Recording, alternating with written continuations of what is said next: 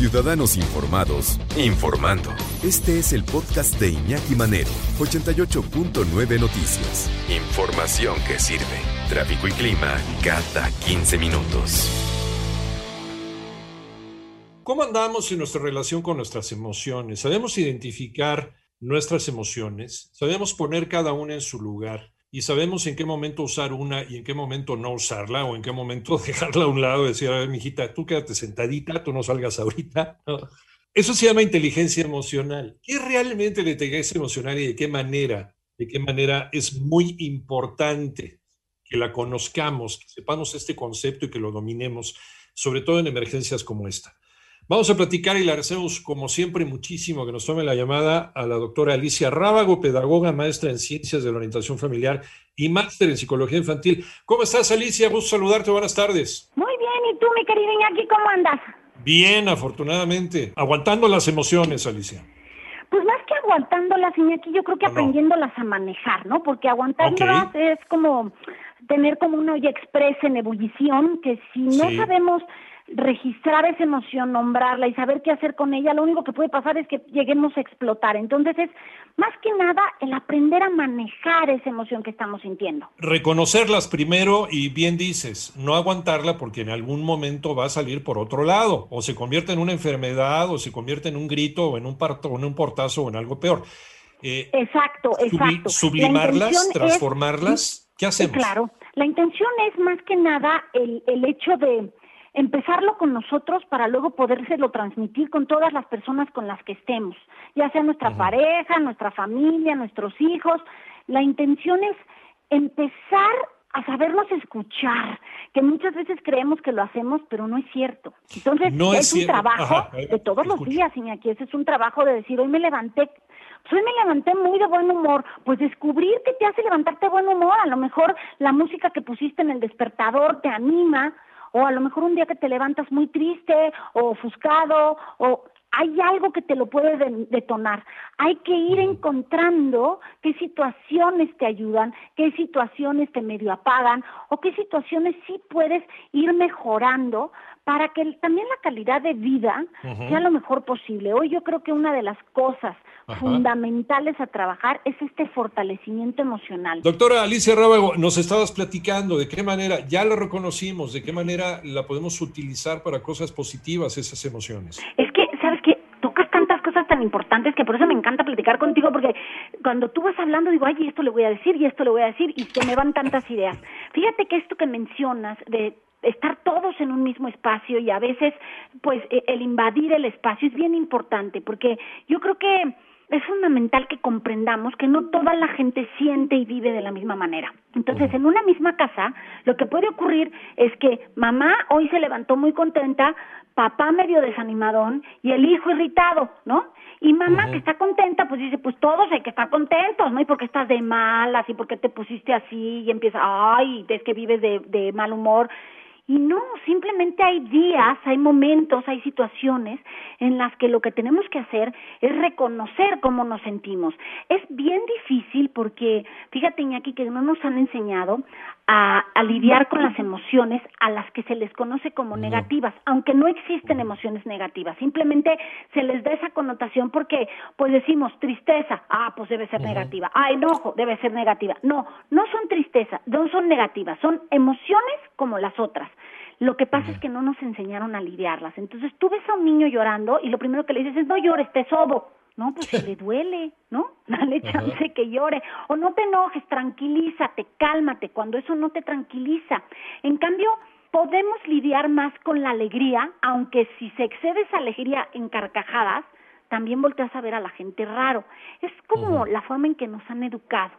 Yo creo mm. que si hay alguna oportunidad en este momento que estamos en un confinamiento como en el que estamos, es ese, el aprender a decir, él no siente igual que yo, él no puede ni debe sentir igual que yo, pero yo sí tengo que ser capaz de respetar cómo se siente. Y, y si yo le voy enseñando a mis hijos a que expresen cómo se sienten y en, y en la medida en que reconozcan y nombren esa emoción, entonces buscamos qué hacemos con ella. ¿Sí me explico?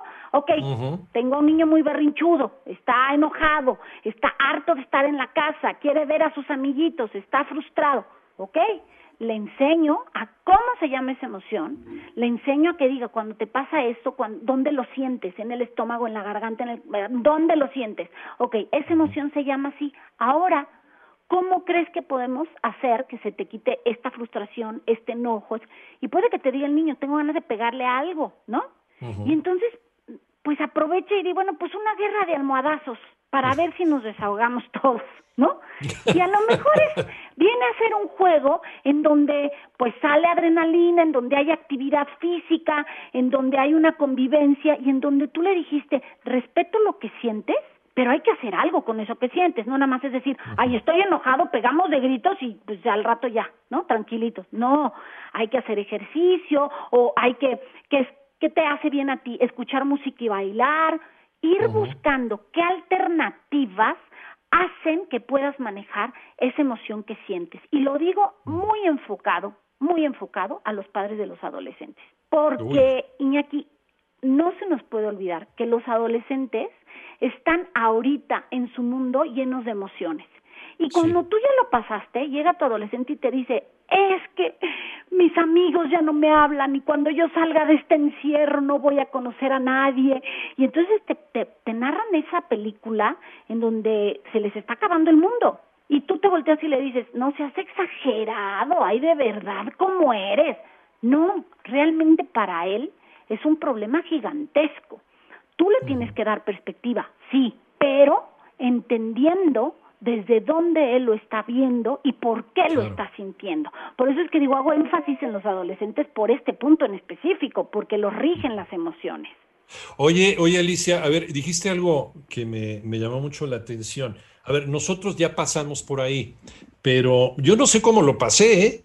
O sea, la verdad, no sé, no sé, no sé cómo haya pasado mi adolescencia y con qué, em, qué cosas, ¿no? Vine arrastrando si es que a mí en casa, pues me estuvieron reprimiendo mis emociones. Y seguramente, porque somos una generación que te digo, no se hablaba de estos temas. Hoy por lo menos hablamos de lo que es inteligencia emocional, de lo que es saber manejar tus emociones, de este fortalecerte, no solo comer bien, sino estar bien tú emocionalmente. Pero esto que dices es ay Dios, es que si nos sentáramos a pensarlo un poquito más, sería mucho más fácil poder relacionarnos todos con todos, ¿no? El tolerar, el respetar, el saber que a lo mejor en estos momentos eh, la pérdida de alguien en la familia le puede pegar más a, otra persona y incluso tú dices, oye, pero ni se llevaba tanto con él. Pues sí, pero todo lo que está a su alrededor, todo lo que está viviendo, todas las emociones que están guardadas pueden salir a través de una pérdida que no pensarías que le moviera tanto. Puede pasar. Y en lugar de ponérnoslo a juzgar, mejor hay que tratar de sentarse y decir, ¿en qué puedo ayudar? ¿No? Porque tenemos la mala costumbre de creer que siempre que nos acercamos a alguien y alguien nos platique, tenemos que resolverle el problema. Y aquí no es así. A veces alguien solo te lo cuenta para desahogarse, para que tú lo escuches, para que le preguntes, ¿cómo puedo yo ayudarte desde donde estoy? Y hoy muchas veces los adolescentes, porque mira, tú preguntas, yo no sé cómo lo aprendí, pues seguramente te dijeron no exageres, hombre, va a pasar, o ni siquiera le dieron importancia a tu comentario y con eh, el, el vivir con tu grupo de pares y el ver que el otro se sentía igual que tú, dijiste, bueno, nos identificamos, ¿no? Pero hoy también eso no lo tienen, hoy están confinados y esta relación con su grupo de pares se ha hecho muy cerrada. Entonces, sin duda, todas esas emociones están todavía más a flor de piel porque no tengo con quién desahogarlas como lo hacía yo en la escuela y decir, ay, mi mamá me regañó por esto, ay, qué exagerada. Hoy no lo puedes contar. Está bien hacer el ejercicio de si somos, no sé, si somos cuatro, cinco, seis, si estamos en familia, eh, metidos dentro de estas cuatro paredes, no podemos salir. Está bien el, a lo mejor una vez al mes, ya nos dirás tú si se puede o no se puede, el sentarnos y nada más preguntarle al otro, dime cómo te sientes sin intervenir, pero desahógate? Sí, sí, incluso fíjate que yo puedo sugerir que a lo mejor pongas de estos papelitos que se pegan o papelitos blancos, no importa, hay como cuando se levantan y la entrada a la cocina a desayunar y que a lo mejor sea la posibilidad de cómo amaneciste hoy y a lo mejor el chavo que no habla te pone una carita seria con un dibujo y a lo mejor la niñita que tienes en casa más chiquita te dibuja un niñito feliz con florecitas, ¿no? O a uno llorando.